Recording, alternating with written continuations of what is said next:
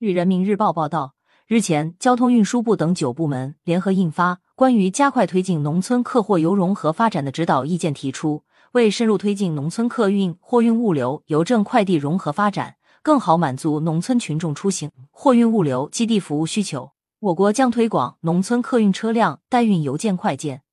推广农村客运车辆代运邮件快件，能够充分发挥农村客运网络覆盖广、通达深的优势，引导城乡客运企业、公交企业依托城乡客运线路布局，优化车辆排班，合理设置停靠站点，一级开通由县城至各镇村、乡镇至建制村的农村客货邮合作线路，利用车辆行李舱、内部物品存放区等代运邮件快件，在确保安全。保障农村群众乘车需求的前提下，保障邮件快件快速送达。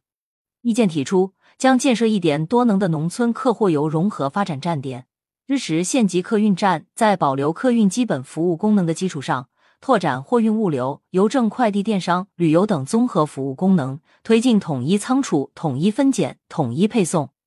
按照意见，下一步将推广安全可靠的农村客货邮融合发展装备。鼓励农村客运经营者优先选用配备下置或后置行李舱的乡村公路客车，按照相关规定，利用行李舱做好邮件、快件等物品运输。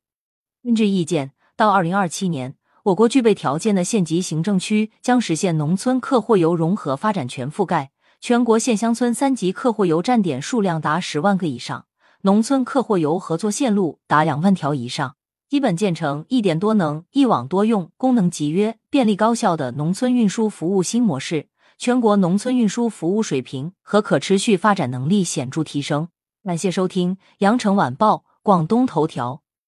喜马拉雅语音合成技术，让您听见更多好声音。